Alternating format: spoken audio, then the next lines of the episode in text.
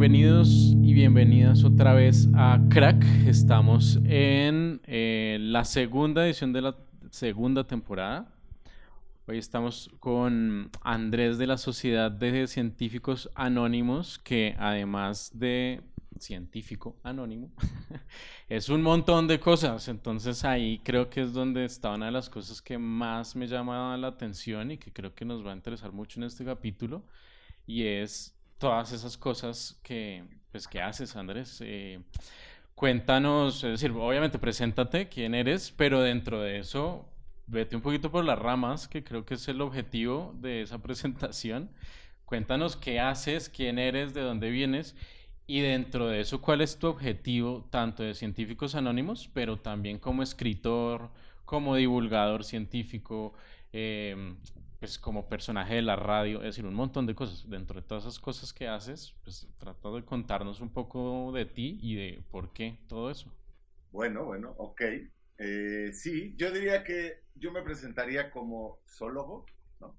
Me encantaría decir naturalista, zoólogo, que es mi área de, eh, expertise, digamos, y escritor, básicamente. Esas son como las, las, las pulsiones que guían mis pasos día a día, ¿no? Y de ahí se van pues desaparatando un, montón de cosas, evidentemente. Pero entonces yo me formé en la academia, ¿no? Estudié biología en la UNAM, en la de la UNAM, y en un principio pensaba dedicarme a, a, ser herpetólogo, fíjate, a los reptiles y anfibios. Eso, es mi pasión eh, secreta, ¿no? La, la, pasión primeriza juvenil. Tuve un criadero de reptiles en su momento por varios años digamos que ya desde ahí yo tenía la, la condición a lo mejor tácita de autoemplearme, ¿no? Diseñar algo en que uno se autoemplee, este, y así haces lo que quieres, pero, pero bueno, conforme trabajé con reptiles y anfibios, evidentemente una de mis labores era pues convencer a la gente, ¿no? De que, que no son lo que piensan, ¿no? Eh, batallar, digamos, contra todas esas leyendas que, que pululan sobre, sobre las serpientes en específico, que llevan a que las maten. Y supongo que ahí empezó mi labor de comunicación de la ciencia. Yo siempre digo que en realidad mi labor de comunicación de la ciencia empezó cuando tenía como cuatro años y medio y recogí una culebra en el campo y intenté convencer a mi mamá de que nos la quedáramos. Y entonces hice mi, alegato de que no era venenosa. No me dejó, obviamente, en ese momento. Después ya no tuvo de otra, pero, pero, en fin, y sobre la marcha también me fui percatando de, del digamos, la, gran brecha que hay entre el conocimiento y las más facciones de la sociedad. Y me refiero al conocimiento en el área que uno quiera, ¿eh? en las humanidades, en la ciencia, no se diga.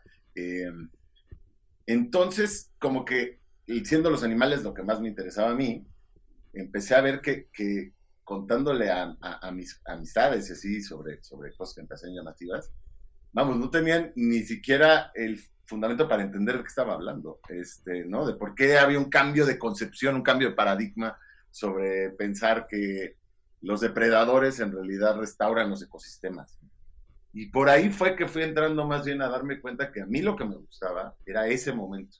O sea, ese momento de revelación, no viniendo yo desde como una cosa soberbia de te voy a contar cómo son las cosas, sino viniendo yo nada más desde mira qué llamativo es esto, ¿no? O sea, como el, eh, un poco el momento de sabías que el dato curioso, pero digamos con un poquito más que, nada más un bullet point de decirte, ¿sabías que hay nueve especies de ballenas, no? No, más bien, ¿por qué las ballenas son llamativas? O sea, este, en fin, y entonces como que ahí fui dándome cuenta, no, pues a mí lo que me gusta en realidad, no sabía que en ese, momento se llamaba lo que me gusta en realidad es la comunicación de la ciencia, es la divulgación, por usar un, término un poco anticuado, ¿no? Pero bueno, que, se sigue empleando aquí.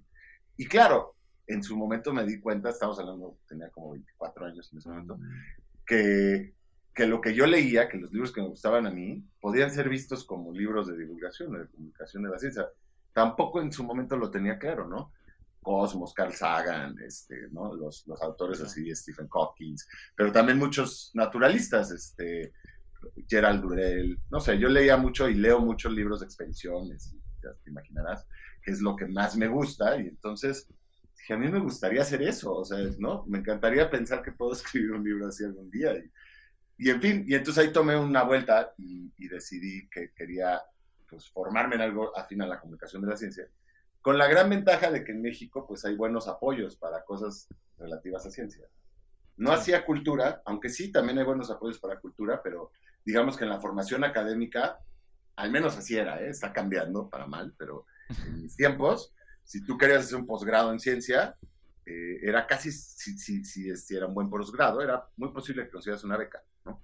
Y te pagaran así una universidad carísima, que de otra manera es prohibitiva. Eh, y así fue que terminé en Londres estudiando comunicación de la ciencia, tal cual, Science Media Production se llamaba la maestría, porque, porque en Inglaterra hay, hay, hay ese nicho, de, o sea, no solo existe como escuela la comunicación de la ciencia, sino que en toda institución, en toda empresa, en todo instituto, está el, el rubro, está el, trabajo del comunicador de la ciencia. O sea, tienen un pequeño departamento, una persona al menos.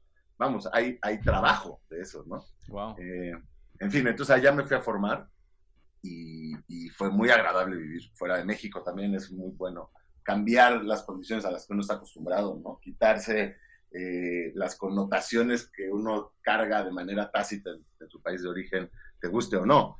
Te vas a otro lado y tendrás otras connotaciones, pero tienes el chance de descubrirlas, este, tienes el chance de jugar con ellas. Y ya, y finalmente pasé un tiempo largo fuera de México, porque después de Londres, que hacer esa maestría fueron dos años, me fui a vivir a Berlín, porque tenía amigas y amigos allá y me conectaron a chamba y en esa época, era el 2008, 2009, todavía Berlín podías vivir ahí trabajando en un bar dos veces a la semana. Trabajaba en un bar eh, no eran turnos fáciles, ¿no? Mi turno empezaba a las 12 de la noche y acababa a las 9, 10 de la mañana que cerraba el bar. Berlín. Pero de eso vivía, pero de eso vivía, era impresionante. Y entonces, este, pues pasé años en Berlín viviendo así una cosa hedonista y obviamente cultivando todavía mis intereses, ¿no? Pero ya desde un lugar más como consumidor de, materiales de, comunicación de la ciencia. Y fue allá que empecé a escribir. Eso nomás para que el periplo cierre. Eh, estando, yo después de estudiar documental, sobre todo en Inglaterra, y trabajar un rato en eso, la verdad es que cuando mudé a Berlín no, no hablaba alemán, para empezar, y, y, no tenía las conexiones necesarias para poder vivir de ello, ¿no? De pronto sí trabajaba asistente de cámara o algo, eran ahí una chambita, pero, pero en realidad empecé a escribir más, empecé a usar la escritura como medio de comunicación y empecé a ser corresponsal para distintos medios mexicanos. Eh, proponían, ¿no? Les bichaba eh, ideas, cosas de allá, ¿no? Viene la Bienal de Arte de Berlín, este, ¿qué onda? Les armo un pequeño cobertura, ¿no? Y, ahí encontré un pequeño nicho de oportunidad para empezar a publicar cosas, no necesariamente de ciencia, de culturales y artísticas. Este, y además me dio la idea, o sea, bueno, más bien me dio la pauta de que a lo mejor por ahí podía yo hacer una vida, porque eventualmente en Berlín, después de dos años de estar tirando calle en Berlín, ¿no? Dices, bueno, yo sí quiero hacer algo con mi vida, o sea, me, me la paso súper bien aquí, ¿no? Este, en esta, eh, no sé, tercera juventud, yo no sé cuál fue, pero, pero en algún momento yo le llamaba la vida de juguete, ¿no? Yo le decía, aquí estamos teniendo una vida de juguete, obviamente no todos, yo tenía amigos que sí estaban haciendo algo. Una este, vida seria su propia historia, pero bueno. Pero no. son muchos en Berlín. y ya, y finalmente entonces, este, allá conocí a, quien es mi pareja todavía, Ana, que trabaja en, es diseñadora de producción, y un poco, gracias a Ana y que la, el, trabajo en cine y la, digamos, y la publicidad deja un poco más de dinero que, que lo que sea en la literatura, pudimos montarnos por un tiempo una buena vida de ir y venir, o sea, íbamos a pasar los veranos a trabajar allá, luego volvíamos con euros aquí, entonces daba chance de poder, ¿no? Este, emprender este tipo de suicidios, como escribir una novela, este, suicidios económicos, al menos, ¿no? Este, no suicidios de otro tipo, pero, pero vamos, nos dio permiso, o a mí me dio permiso de, experimentar en, en, distintos terrenos sin necesidad de estar con una presión al cuello, una soga al cuello. Que creo que eso es una parte fundamental de, hacerse la vida como artista, que es establecer lazos, o sea, establecer equipos y a veces el equipo pues, puede ser tu pareja, ¿no? Este, no, no sé si me explico. O sea, sí, yo no veo, no veo cómo podría haber llegado a dedicarme a la escritura, ¿no? Como ahora hago y sí vivo de la escritura, si no hubiera tenido ese pequeño arranque, ¿no? Este, de colgármele a alguien más. Es que, sí, justamente si no tienes con quién hacerlo, es muy difícil, no solamente en términos económicos, que es un tema grandísimo, sino además en términos eh, emocionales. Es que, y especialmente escribir, ¿no? Escribir, yo, yo digo que es una conversación con uno mismo, ¿no? Y entonces uno se sienta aquí en el computador y listo, voy a darle. Y de repente las conversaciones que uno tiene con uno mismo son duras, muy difíciles. Entonces sí necesita como alguien como que, pues en mi caso es llamar a mi socio que está en Colombia y, contarle todo eso y ya ahí como que uno baja y dice, uy, ok, un respiro, un respiro sobre esto y, puedo seguir después. Y bueno, pero, pero sí, bueno, pero síguenos contando un poquito cómo, cómo llegas a, a, entonces a, científicos anónimos dentro de, de toda esta Ah, claro, claro. Eh, y entonces yo, después de mi vida de juguete, ¿no? Este, de unos años de vida de juguete y de, sobrevivir como, como, pues, ¿qué, será? Como un bohemio contemporáneo, este, con definitivamente menos neuronas que las que había llegado a Berlín, regresé a, la ciudad de México a, establecerme aquí y empecé pues a, hacer pues, trabajos de escritura, ¿no? Este, comisiones de artículos, empecé a ganar un poco de dinero de la escritura y dado que siempre estuve también afín al, al, al, mundo audiovisual, pues la verdad es que en, los territorios audiovisuales pues hay un poco más de dinero. Entonces hacía guiones, ¿no? Por encargo asesoraba cosas. Dado que también tenía el lado pues de zoólogo, a, a, veces trabajaba como pues de medio guía, ¿no? Ya sabes que necesitan filmar no sé qué bicho. Entonces, eso lo hice poco, me hubiera gustado hacerlo más, pero es que hay gente más capacitada que lo hace bien. Eh, y finalmente, pues eventualmente, estando ya inmersos en la comunicación de la ciencia, pensé, bueno, me encantaría hacer mi propio medio, porque la verdad es que muchos artículos, sobre todo los que escribí en esa época, ahora ya, ya colaboro en, en otro tipo de lugares, pero en esa época había muchas o algunas revistas que pagaban bien, pero que te editaban tus textos, ¿no? O sea, yo, escribía un texto como yo lo pensaba, ¿no? Como yo intuía que había que comunicar eso, sobre todo más hacia el ensayo. Ahora ya es más común el ensayo como, como género para comunicar la ciencia. Pero, pero cuando yo empecé a colaborar, no tanto. Y entonces había esta idea de quitar esa visión personal, esa visión subjetiva, esa...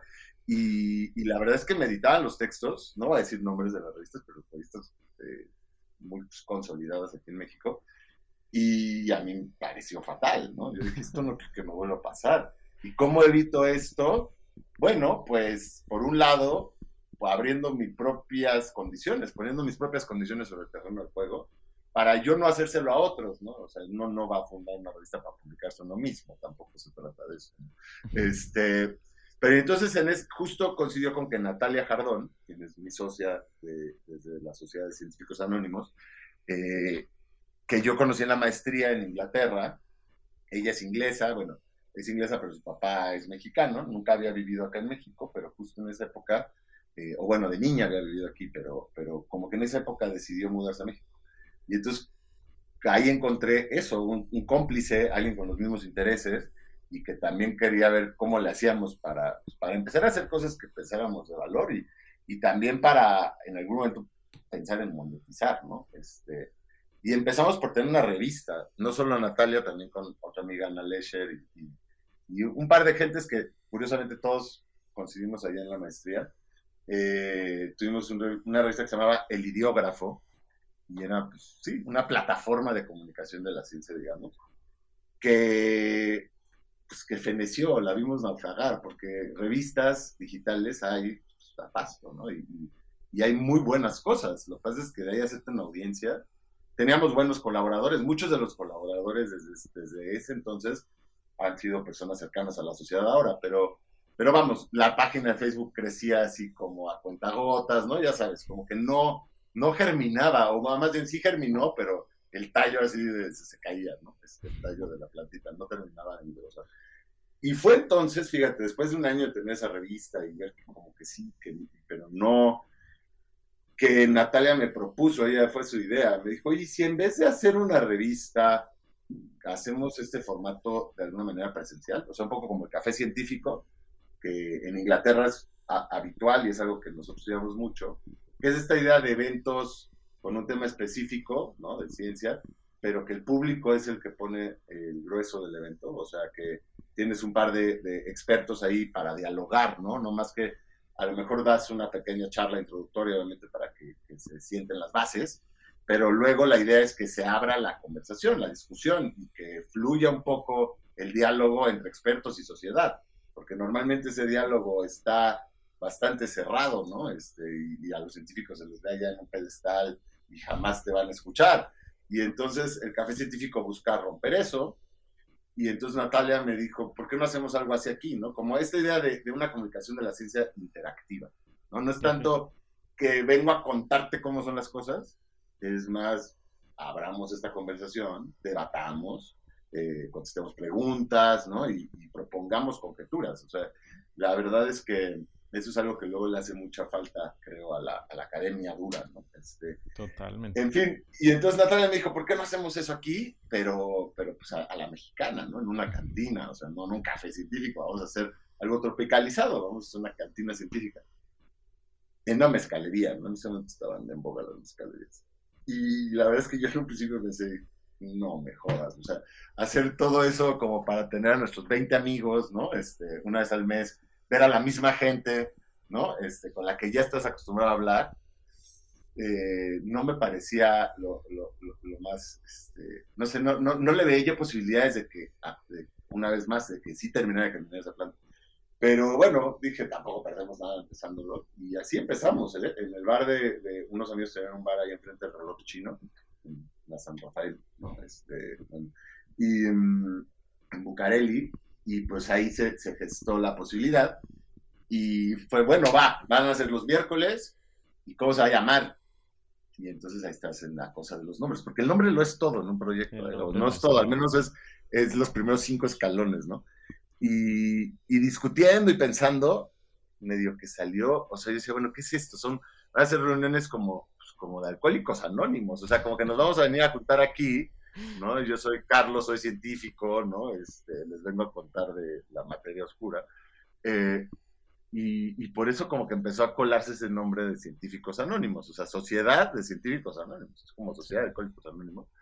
Y en un principio éramos 20, 30 personas, en efecto, sentados en círculo, lo cual era bonito porque entonces la conversación sí se volvía muy debate, ¿no? No era tanto que tener una figura autoral ahí que está hablando, si haría proyecciones, todo, y curiosamente los buenos nombres jalan. O sea, Sociedad de Científicos Anónimos por sí mismo empezó a jalar el, pues, tonterías que uno toma como medidas de éxito, pero el, Facebook empezó a crecer, ¿no? Este, empezó a haber cierto boca en boca ahí eh, local. Y ya para el siguiente evento tuvimos 50 personas, y ya para el siguiente 60, y de ahí pues se amarró casi que por sí mismo eh, esa cita mensual, ¿no? a, Igual es una incidencia pequeña, estamos hablando de, 100 personas al mes, ¿no? Pero bueno, ya es algo que uno siente como... Además, muy rápido empezó a pasar esto de que no iban nuestros amigos. De hecho, mis amigos casi, mis amigos cercanos han ido muy pocos de esas reuniones en cinco años, sino gente que no conoces, que eso es lo que uno quiere, ¿no? Y, y además una fluctuación muy interesante. Y intentando promover esta idea de, de abrir el diálogo, de sacar a la ciencia de sus espacios convencionales, ¿no? Sacar a los científicos de, la academia y de los entornos donde normalmente tienen incidencia y abrir la posibilidad a, a, entablar debates y, escuchar lo que pueda decir quien sea, ¿no? Y por eso se llama también, por eso el nombre, porque es como una noche en que los científicos pierden un poco sus credenciales de alguna manera, porque si yo no vengo del ámbito científico, que tú tengas un doctorado en no sé dónde y hayas publicado en Nature y todo, tampoco me dice mucho. Lo que me va a decir es lo que me vengas a contar aquí, en el momento, y al tú por tú, y cómo me comuniques las cosas. Y entonces, por un lado, eso, pierde, ganan anonimato los científicos. Que además... Que les hace bien. No, que en el mundo real todos esos credenciales no importan, pero para nada. Es decir, tú puedes llegar a cualquier mundo normal y decir, hola, es que tengo tres artículos publicados en revistas indexadas y no sé qué. ¿Y, de qué? ¿Qué es eso? Sí, da igual. Y por el otro lado, lo bonito es que entonces, eso, por un lado hay anonimato de los científicos, pero por otro, y que también es importante, el público que asiste tiene chance esa, esa noche de jugar un poco al conocimiento, de jugar un poco a ser científicos. O sea, por eso es esta idea de científicos anónimos, porque ahí todos están dialogando como si fueran científicos. Y, y, yo también siempre he tenido la visión de que el conocimiento, o sea, en ciencia, la ciencia hoy en día está muy secuestrada por la academia. Tendrá sus razones, no, no nos vamos a meter eso ahorita, pero bueno, está secuestrada por la academia y de alguna manera el conocimiento se ha vuelto como patentable, ¿no? Como que el conocimiento, las teorías van acompañadas de un nombre que es el padre de la evolución y la madre de la teoría cuántica. Y, y al final el conocimiento es Creative Commons, o sea, ¿no? Lo, lo, importante es lo que dice esa teoría, no quién la promulgó, la verdad. Totalmente. Creo que tenemos una, una, no sé, tenemos una tendencia a vanagloriar a las figuras, no solo en la ciencia, en todo. O sea, en todo. Eh, bueno, aquí en las artes es un tema que a mí me genera muchos conflictos, ¿no? Tener allá al artista y entonces vinculándolo también con nuestros temas de crack, mucha gente siempre me dice, ay, pero entonces nos estás diciendo cómo ser como X artista. Y yo, no, es que, es que X artista no es X artista, es un equipo de trabajo gigantesco. Exacto. Y ahí es donde está lo interesante. Y cada vez que a mí me nombran un, un, nombre, de inmediatamente me voy para abajo, es decir, para el equipo de trabajo. Somos un montón de personas haciendo cosas para que ese nombrecito tú lo puedas escuchar en tu Spotify, en tu radio, en tu lo que sea. Es como el narco, es como el narco. Uno se, pasan a la, a la, historia las cabecillas, figuras, pero bueno, es un equipo de gente bestial. Exacto, exactamente. Demian Hearst, pues es una fábrica, ¿no? Este, sí, sí, sí, de acuerdo. De pero, acuerdo. Y, en, y, en, la ciencia pasa similar, son laboratorios. Es que es lo mismo, exacto. Mis dos, mi, mi, mamá y mi papá son científicos y, y pues tienen laboratorios grandes y par de, de, estudiantes de doctorado siempre, otros de maestría, técnicos, ¿no? Es un equipo el que, el que empuja el conocimiento, ¿no? Obviamente sí, puede haber una facción de guía y, y, sí, y hay unas ideas que van marcando cierta pauta, pero, pero, pero pues sí, tanto como los deportes se juegan en equipo. Es decir, todo es, exacto, todo es en equipo. Vivimos en comunidad y a veces se nos olvida por este tema de la individualidad. Bla. Justamente volviendo un poquito como, como al tema de escribir, ¿no? Y ahí, quisiera hacerte una, una pregunta un poco más sobre tus procesos. Hay algo aquí muy importante en estos temas de divulgación que estás haciendo y es hacer procesos creativos para poder divulgar, que a veces también se olvida en la ciencia. Y no me refiero solamente a la ciencia eh, natural, dura o como la quieran llamar, sino en general. Y a nosotros sí. en ciencias sociales y humanidades esto es todo el tiempo, ¿no? La típica discusión es que escribir un texto académico no es creativo y yo siempre me peleo con eso. Sí es creativo, necesitas unos procesos de creatividad, necesitas todo un proceso de desarrollar eso, que es igual a hacer una película. Es decir, yo he tenido estas discusiones con todos mis compañeros en la academia, ¿no? Mis procesos de hacer una película son los mismos para hacer un artículo. No hay ninguna diferencia. Entonces cuéntanos más bien un, un poquito que estás en los dos mundos también y nos puedes contar esos procesos creativos para divulgación como tus libros, como de pronto la planeación de, de un capítulo de masaje cerebral eh, y al mismo tiempo con esta labor de divulgación con científicos anónimos. ¿Cómo, cómo confluyen esos dos espacios?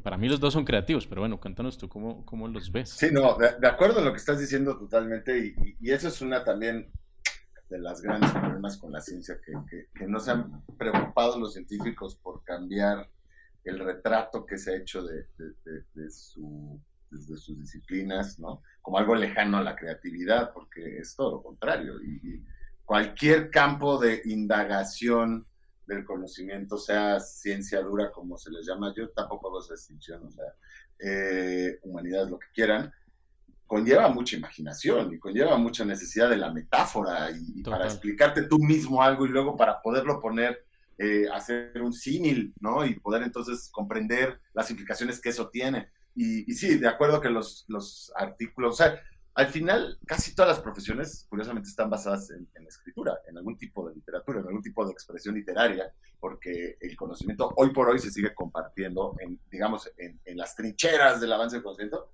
pues, por revistas, ¿no? Y, y, y las leen. Y, y, eso es curioso porque en este auge tecnológico y todo, ¿no? Y el lenguaje audiovisual, ya nos empiezan a rodear pronto los hologramas, y yo qué sé, seguimos comunicándonos nosotros sobre todo en libros, y seguimos eh, eh, confiando en ellos y, además Si alguien me, me dice que los libros no cambian el mundo, pues mira las religiones, o sea, todas tienen su texto sagrado y a la fecha siguen amarrándose a esos textos sagrados, que es muy impresionante. El, no sé, la, Carta de los Derechos Humanos, las constituciones de las naciones, son libros al final, ¿no? Este, en fin, no sé por qué me está yendo la vida, pero estoy de acuerdo, estoy de acuerdo. Y, y, creo que el proceso creativo, digamos, yo he dado varios talleres, fíjate, me ha tocado dar talleres de, escritura científica o como de, de, comunicar la ciencia a través de las letras.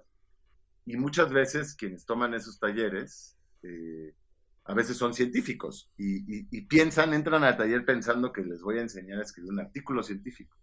Y tiene todo lo contrario. La idea es intentar romperles las, ¿no? las trabas que ya traen de suyo de escribir un artículo científico para que puedan generar materiales de, de, comunicación, porque pues no es lo mismo, no es el mismo público al que uno le está hablando, y, un artículo científico de alguna manera sí pues busca estar completamente depurado de, una impresión sentimental o de una impresión emocional o, o de visiones este, subjetivas, ¿no? O sea, busca otra cosa. Eh, en cambio, intentar comunicar lo que dice ese artículo científico a alguien que no sabe esa profesión, ¿no? A alguien que no sea par, eh, pues busca algo completamente distinto. Es desmenúzamelo lo, fundamental de esa información y hazme saber por qué a mí me podría parecer importante. O sea, o hazme, ¿no?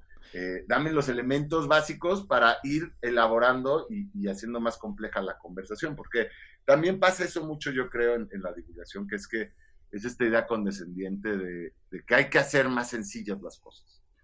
Y yo creo que no es que haya que hacerlas más sencillas, es que hay que dar los escalones necesarios para que la gente pueda comprender lo que sea que no venga de un ámbito en el que está acostumbrado a transitar, ¿no? O sea, tú puedes llegar a, cosas muy complicadas y que mucha gente las pueda entender si les das la mano y les ayudas a ir subiendo esa cuesta, ¿no? Este, en fin, entonces, sí, sí, sí, yo, yo te digo que curiosamente yo ni lo sabía, pero en, algún momento cuando publiqué mi primer libro, que fue básicamente un compendio de, de cosas que había publicado antes en revistas, fue porque me contactó un editor, que ahora es muy buen amigo y, de mis editores de confianza, pero en su momento no nos conocíamos, y me escribió y me dijo, oye, he leído muchos textos tuyos pues, en distintas revistas, me gusta ese, e, esa aproximación, veo que tiene sobre todo hay un tema central de los animales, eh, ¿no te gustaría publicar un libro? y yo ya sabes, así como que voy a tardarme más en contestar este correo para que parezca que lo estoy pensando, ¿no? Pero estaba así, claro, ¿no? Y, fue él, David, quien me, dijo, él fue el que me dijo que, que, yo escribía ensayos. Yo hasta ese entonces no lo sabía, yo escribía pues como intuía que era lo que, me gustaba, cómo me gustaba leer a mí.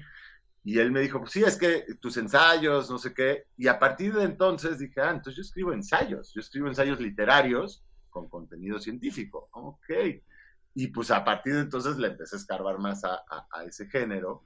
Y, y, te lo digo porque es lo que escribo ahora también para revistas y también supongo que a veces para la radio, que es estructurar las cosas afín al, al, ensayo personal, ¿no? este, no, obviamente pues siempre hay una función en este tipo de, materiales de comunicación, de lo que sea, pues de, de, transmitir algo de información, de compartir un descubrimiento, siempre hay esa pulsión atrás, pero, pero debería ser la pauta del producto, no es esa información, sino es algo más cercano a, a, una pretensión literaria en el caso de la escritura, ¿no? O sea, eh, si tú lees los libros de, de Oliver Sacks, ¿no? Por mencionar un, que es un, neurólogo, un neuropsicólogo, son sobre todo buenos libros. O sea, al final se tratan de patologías mentales, ¿no? Y de,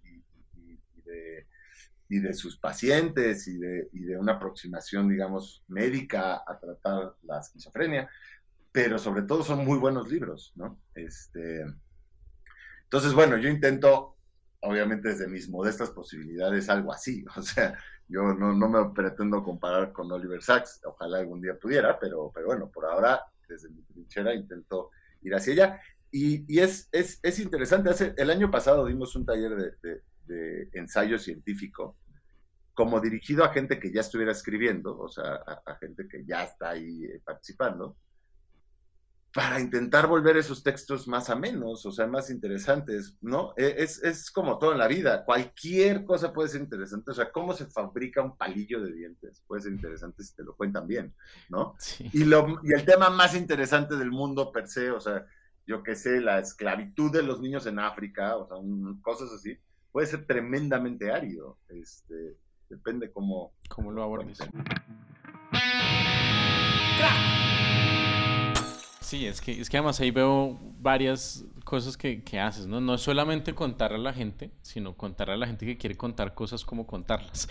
es un poco enredado el trabalenguas, pero pues es un poco claro también que, que se nos olvida desde la, desde la academia, desde el conocimiento, entre comillas, em, pues que hay que contar esto, que hay que contárselo a los demás y que eso no es simplemente eh, y justamente mientras estabas hablando se me ocurrió el, el, el, la, analogía, el eureka, como nos han vendido la ciencia toda la vida. Eureka, encontré por fin algo y es como, no, a ver, para llegar allá tuvimos unos pasos larguísimos y ahora para contarle al mundo otros pasos larguísimos, así como tú lo pusiste. Hay que desmenuzar todo en chiquitico para poder llegar hasta allá y pues eso implican procedimientos creativos tanto para atrás como para adelante.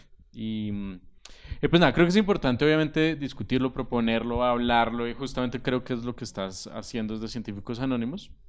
Y pues obviamente el tiempo no nos va a dar para contar al mundo cómo, cómo es, pero bueno, para eso está eh, Científicos Anónimos. Em, quiero pasar a, otro tema que me parece eh, interesante, provocador además, y es la sostenibilidad. Y mm. creo que lo hago a propósito, ¿no? Es decir, llamo a un biólogo a preguntarle qué es la sostenibilidad para él. Bueno, pues a ver qué onda, ¿no? el, viejo coco de ganarse el pan de cada día, ¿verdad? Este, claro, pero hay otros temas detrás de la sostenibilidad, ¿no? No solamente ganarse el pan, sino vivir, vivir tranquilo, vivir bien, vivir en comunidad, bueno, un montón de cosas. sí, eh, sí, claro, claro. cuéntanos tú cómo haces eso. Pues ha sido, ha sido, o sea, digo, siempre estas cosas se cuentan a posteriori, ¿no? Si, si, si, te si me hubieras preguntado a mi yo de hace cuatro años, a lo mejor mi yo de hace cuatro años te hubiera dicho, pues no le hago, o sea, no sé si lo voy a lograr, ¿sabes? Como que tengo una buena amiga que, que, es guionista y que, y que ella dice que, que se, cuando se al teatro, su, un mentor eh, le, le dijo, mira, hagas lo que hagas, inténtalo durante cinco años haz periodos de cinco años y hazle como puedas para llegar al final, ¿no? O sea, tú dices, yo me quiero dedicar a, ser actor de teatro. Bueno, no lo vas a lograr pronto, o sea, vas a tener que, hacer una serie de acciones encadenadas y soportar situaciones a lo mejor no, no propicias para a lo mejor conseguirlo, pero no vas a saber si lo vas a conseguir o no si no le dedicas suficiente tiempo. Este, eh, en fin, yo no vivía de la escritura, ahora vivo de la escritura. Y, la verdad es que por el momento vivo muy bien de la escritura gracias al Sistema Nacional de Creadores de Arte. Eso se me va a acabar. O sea, yo ahorita estoy en un momento que me puedes hacer esa pregunta y contento te digo, bueno, es que sí, este, hay, apoyos, ¿no? Claro, no es un apoyo fácil de, conseguir. Yo, yo estuve solicitando, porque además como yo transito entre la ciencia y, y el arte y la cultura, y eso hasta hace muy poquito en México, que tiene visiones muy anticuadas, solían ser mundos aparte, ¿no? Aceite y agua. Entonces, yo solicité la beca de creadores jóvenes del FONCA como religiosamente por seis años, eh, siempre con proyectos de, pues, con contenido científico, de comunicación, y siempre me votaron, ¿no? Y yo creo que un poco el razonamiento era, ah, tú quieres hacer ciencia, pues pídele dinero a CONACID, ¿no? Y lo mismo, vas a CONACID y tenía la misma visión, ah, tú quieres hacer arte, vete al Fonca. Eh, entonces, pero bueno, nunca dejé de hacerlo, todos los años. Y el primer año que pude aplicar al sistema, porque es por edad, ¿no? A partir de los 35 puedes aplicar al sistema, que es mucho más jugoso que los jóvenes. Dije, nunca me lo van a dar, pero tengo que empezar, ¿no? O sea, de, hecho, justo ha ido, cambiando ese paradigma, porque ahora ya el FONCA tiene una, un programa que puedes eh, combinar con ciencia, ¿no? Se llama ACT, pero es complicadísimo. O sea, los programas, digamos, de apoyos este, institucionales en México son muy, muy redituables, pero son bien complicados. Y me acuerdo que yo estaba, fui a una asesoría y estando en la asesoría dije, no, no, esto está, o sea, necesitaba contratar un, ya sabes, un, contador y empezar a hacer unas cosas así de, que yo dije, qué horror, qué espanto, o sea, me voy a deprimir si me lo dan, en vez de alegrarme, era para, para sostener a la sociedad, ¿no? Y, ahí vi las otras convocatorias abiertas y vi que estaba abierto este, el sistema nacional. Y entonces me puse a preguntarle a la, a la señorita Nacional y dije, bueno, pues a lo mejor me compensa, porque si me lo dieran, así no me lo dieran a la primera, incluso si me lo dieran a la tercera, todavía me iría mejor que con este otro programa. Pero bueno, ahí me estoy yendo rápido, a, me estoy yendo demasiado ahora, ¿no? Que es, claro que, que, para ser comunicador de la ciencia y, artista en este país, pues hay que estar de acróbatas, o sea, hay que estar dándole por todos lados, malabareando aquí una cosa, malabareando acá otra, eh, buscando fondos eh, gubernamentales que si bien no te van a hacer tu vida, porque son, tienen una caducidad, ¿no? Son periodos, pues te permiten durante ese periodo a lo mejor hacer un, proyecto más ambicioso, con el cual quizá vas a poder dar el siguiente paso a futuro, ¿no? En el mejor de los casos, este, eh, pero sí, sin el, sin el sistema yo no podría estar escribiendo los libros que estoy escribiendo ahora, que espero en algún momento eh, me vayan a, sacar de pobre, no, no van a sacar de pobre, pero, pero, vamos, yo por eso es, digo, también es un, gusto por participar en con distintos públicos, pero también una necesidad, o sea, hay, que ir diversificando las, los servicios que uno puede prestar también, ¿no? Porque la literatura per se, eh, como, como libro, ¿no? Como, como un libro de ensayos, pues no, en México no produce ganancias, ¿no? De hecho, te, dará otras cosas, ¿no? Este, pero dinero no te va a dar. Las regalías, el 10% sobre la venta, cuando la venta van a ser, en lo mejor de los casos, 2.000 o 3.000 ejemplares, y a varios años, pues no, no, no, no es realista. Pero entonces, pues yo doy clases, hago radio, a veces guiones para medios audiovisuales, que ahí hay un poco más de dinero, asesorías, ¿no? Hace poco estuve asesorando una serie que van a hacer en Netflix y entonces pues eso lo puedes cobrar, ¿no? Recientemente me he dado cuenta que puedo cobrar mi, mi, mi carpeta de contactos, ¿no? Como, como una especie de, asesor de expertos, o sea, no, yo creo que deberías buscar a no sé quién, este, eh, en fin, artículos en revistas, que pues hay más o menos, hay, hay, hay revistas que te pagan bien, lo que pasa es que pues es difícil hacerte una vida nada más de articulista, la verdad, a menos que tengas una columna en algún periódico que está ultra competido. Este, en fin, entonces más bien, pues haciéndole un poquito a todo, ¿no? Este, teniendo, como dicen los colombianos, varios arrocitos en bajo, y eventualmente uno ya se dio y entonces comes de ahí. Este, eh, en fin, como que diversificando mucho las, las labores, lo cual a la larga también es positivo, porque pues, al diversificarte, siento que tiendes a no ensimismarte tanto con tu propio medio, ¿no? Este, y, eso creo que es importante para labores de comunicación, o sea, para otras no, a lo mejor, pero, pero en fin, ahora pues sí, con la beca. Y, una clave en mi caso ha sido pues formar un equipo, no, no de trabajo, sino un equipo de sobrevivencia, y eso me refiero pues con mi pareja, y, mi pareja también está en, en labores artísticas, y pues cuando le va bien a ella, pues yo puedo, ¿no? Ahí colgarme un poquito y al revés, cuando me va bien a mí, pues cargo al lomo eh, al equipo, ¿no? Este, que, que, que, porque la sociedad en sí no monetiza, la verdad es que ha habido posibilidades, algunas que otras, pero antes que nada, como que Natalia y yo quedamos en hacer esta labor de los científicos anónimos como, como pues como, como un interés personal, como tener un proyecto que te llena, ¿no? A nivel emotivo, a lo mejor, que te llena a nivel de, yo sí creo firmemente que la, que la ciencia y, el conocimiento en general es indispensable para que las personas puedan llevar una vida satisfactoria y, decisiones informadas. Y bueno, hoy por hoy la, estar informado es lo más subversivo que uno puede hacer, ¿no? O sea, nunca, nunca vas a poder, o sea, no sé, tener una visión crítica de las cosas. O sea, nunca vas a poder, si no puedes valorar lo que no conoces, pues mucho menos vas a poder pretender cuestionarlo, ¿no? Y, entonces sentimos nosotros que ese era nuestro interés, como pues empezar a abrir debates sobre temas que nos parecen importantes o, temas que nos parecen llamativos, o temas que son eh, trascendentales para la toma de decisiones tanto de individuos como de la sociedad, eh, pero, pero hacerlo de una manera que no nos, pues que no nos genere eh, dolores de cabeza. Y, es que lo que pasa es cuando uno empieza a recibir dinero de instituciones externas al proyecto, ¿no? Pues a veces tienes que, subyugar tus decisiones a, eso, a seguir recibiendo ese fondo. Y la verdad es que eso no, yo no queríamos hacerlo. O sea, queríamos que esto fuera una especie de hobby, ¿no? Pero un hobby haciendo lo que nos gusta hacer profesionalmente. Sabemos que eventualmente va a poder monetizar y eventualmente pues hay que seguir navegando el barco y que siga creciendo tanto como se pueda, ¿no?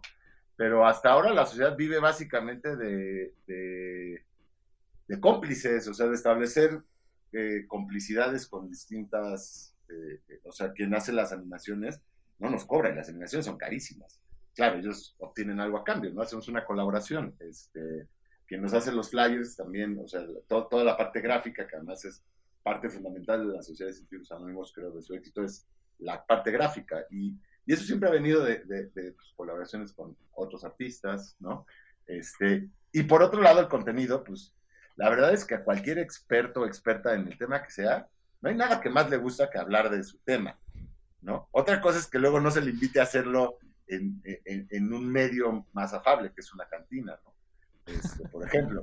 Pero lo, lo, lo, acceden a hacer con gusto. La mayoría, muy poca gente nos ha dicho que no. Sí ha habido quienes, dicen que no, sobre todo académicos acá, muy connotados, ¿no? Que les parece pequeña la incidencia de ir a una cantina un miércoles a hablar de su tema. Pero la gran mayoría dice que sí, y la gran mayoría se lleva una, una experiencia agradable, creo yo, porque es, este, no hay nada más, creo yo, edificante que de pronto salir del hermetismo de la burbuja en la que uno está metido, ¿no?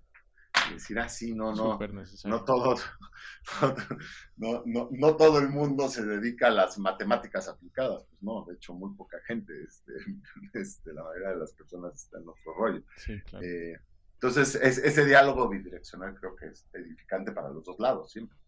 Eh, en fin, eh, no sé, no sé si, si, eso responde a tu pregunta, no sé si tú pensabas que la sociedad tenía atrás una, una manera de navegarse una vida, me encantaría pensar que sí. Estoy seguro que en otros lados podría ser, porque en otros lados, sobre todo en, Europa, en Inglaterra y, en Estados Unidos, hay muchos apoyos grandes, ¿no? De fondos grandes para este tipo de proyectos.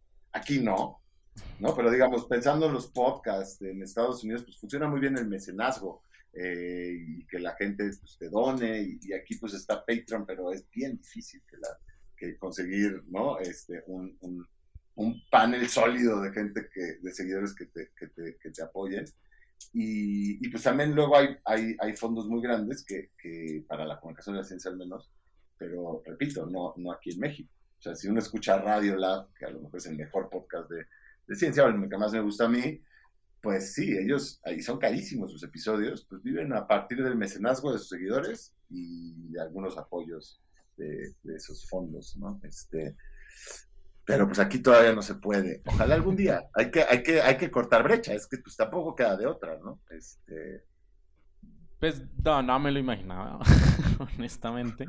Porque entiendo perfectamente cómo funciona este, pues este mundo que em, pues podrá parecer que porque científicos en crack, pero es que, es que es lo mismo que hacemos en crack, por eso es que te invité y justamente creo que lo explicaste muy parecido como yo lo trato de explicar.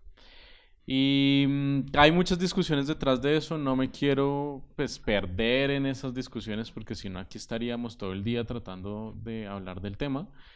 Pero pues claro, yo sí creo que esa diversificación, como tú lo llamaste, eh, esos arrocitos en bajo, como también lo llamaste, em, pues es necesaria. Y, es necesaria por muchas, muchas razones. Em, si bien quizás científicos anónimos no te dan eh, pues un salario constante, pues sí te da una... Digamos, posicionamiento que permite que en otros medios te contraten. Y ahí hay un tema importante que hay que discutir. ¿Cómo hago yo para que me contraten en un medio si soy escritor o si soy productor o lo que sea? Pues te tienen que conocer. Y yo entiendo que el sistema está horroroso, que sea así, pero pues es que no hay de otra. Porque es que la competencia es gigante Y eso implica, pues, que toca buscarse un poco cómo hacer eso. Pero al mismo tiempo también algo que dijiste muy importante. Si no es así, entonces Científicos Anónimos tendría un lineamiento editorial por fuera de ustedes dos. Y eso pues está cabrón, por decirlo de frente. si a mí en crack me estuvieran diciendo con quién hablar y con quién no hablar, si hubiera un poco de, no lo llamemos censura, pero pues sí de posicionamiento por encima mío. En mi caso, digamos, si fuera el Estado colombiano el Ministerio de Cultura diciendo a quién entrevisto, no, pues yo ya, yo ya habría desistido, ya habría dicho, no, gracias, no quiero. Porque pues no va por ahí. Justamente aquí es donde yo puedo decir lo que yo quiero decir como yo lo quiero decir y en otros lados pues permite que en otros espacios digan, ay, tú eres el que hace eso, ay, ven, ¿por qué no me haces aquí? Un libro para el Ministerio de Cultura en Colombia, por ejemplo. O aquí en la UNAM, pues también, ¿por qué no me haces un taller del tema? Esos temas empiezan a pasar y uno dice, ah, ok, entonces yo vivo también de divulgación, pero en otros espacios, no en este.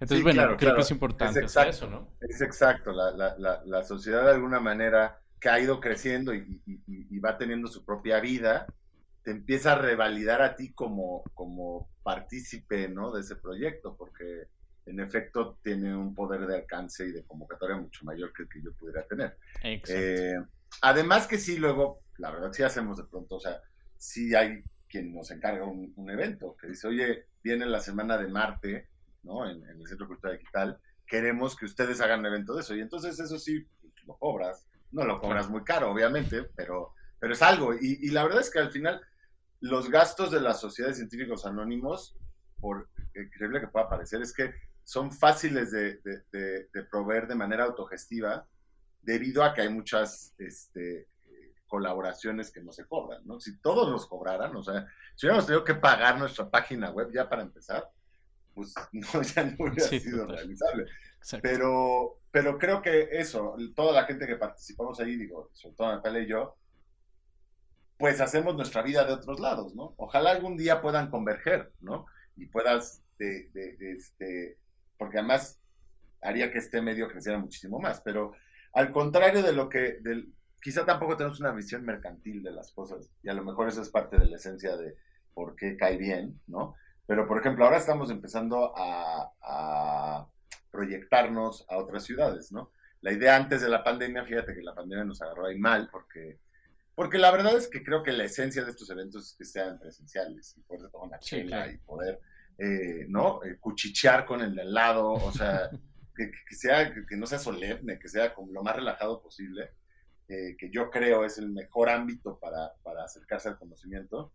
Mm, y ahora, pues con la pandemia, el medio digital, pues, ahí está, es, ni modo, hay que hacerle como se pueda por ahora. Pero el caso es que estábamos al punto de, empezar a abrir verticales, ¿no? Ya tenemos Querétaro y Guanajuato, y la idea era para este año ya tener otras cuatro y así empezar a ir creciendo para que tenga un poco más de incidencia, que es lejos de intentar eh, monetizar este formato que funciona bien y ya se probó a sí mismo, eh, no, propagarlo. O sea, a mí me encantaría, y ya ha empezado a propagarse más. Yo cuando empezamos a hacer esto no había muchos, aquí en la ciudad al menos, cafés científicos de ese tipo, ¿no? En bares y en la ciencia en el bar. Ahora empieza a haber varios, ¿no? No, no muchísimos, pero hay stand-up comedy, ¿no? Hay distintas aproximaciones.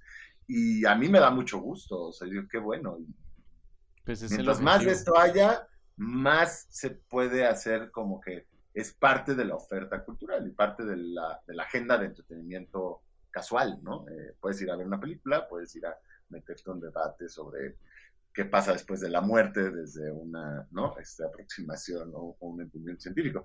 Pero bueno, el caso es que la idea es que, crees, que crecerlo y hacer una red, y que, que las redes, me refiero con verticales, es pues que sea algo parte de un mismo equipo, pero relativamente independiente, que puedan obrar como necesiten hacerlo, ¿no? Este, y creo que ahí estaría la, la posibilidad de que, de que, esto de la sociedad, pues, de, de sitios anónimos y esta aproximación, que creo que lo que definiría es una aproximación a la ciencia o a la comunicación de la ciencia, eso, que no sea solemne, que no sea condescendiente, que no venga soberbiamente a imponer el conocimiento al público y que más bien tienda a abrir el debate siempre, a abrir la conversación, ¿no? Este, y, eso, y, intentar establecer un nódulo interactivo entre los expertos y la sociedad. A plantar semillitas, además, que es supremamente importante, ¿no? Como poner semillitas de diferentes cosas en diferentes lados y pues que eso se propague solo. Totalmente. Pero bueno, me da mucha lástima tener que cortar el capítulo, pues porque podemos seguir hablando de muchos de estos temas, pero pues bueno, ya, ya nos estamos pasando un poco de tiempo y, pues bueno, estos espacios tienen su caducidad, ¿no? Pero no, Andrés, te quiero agradecer muchísimo por estar hoy en Crack. Em, fue, creo, creo que es un aporte gigantesco, no, no quiero como concluirlo directamente en es que Andrés hace esto, sino que creo que soltaste un montón de ideas muy interesantes y creo que todas son valiosas y que cada quien las puede aportar por su lado. Entonces, pues nada, esto fue crack. Muchísimas gracias. Gracias a ti, Daniel.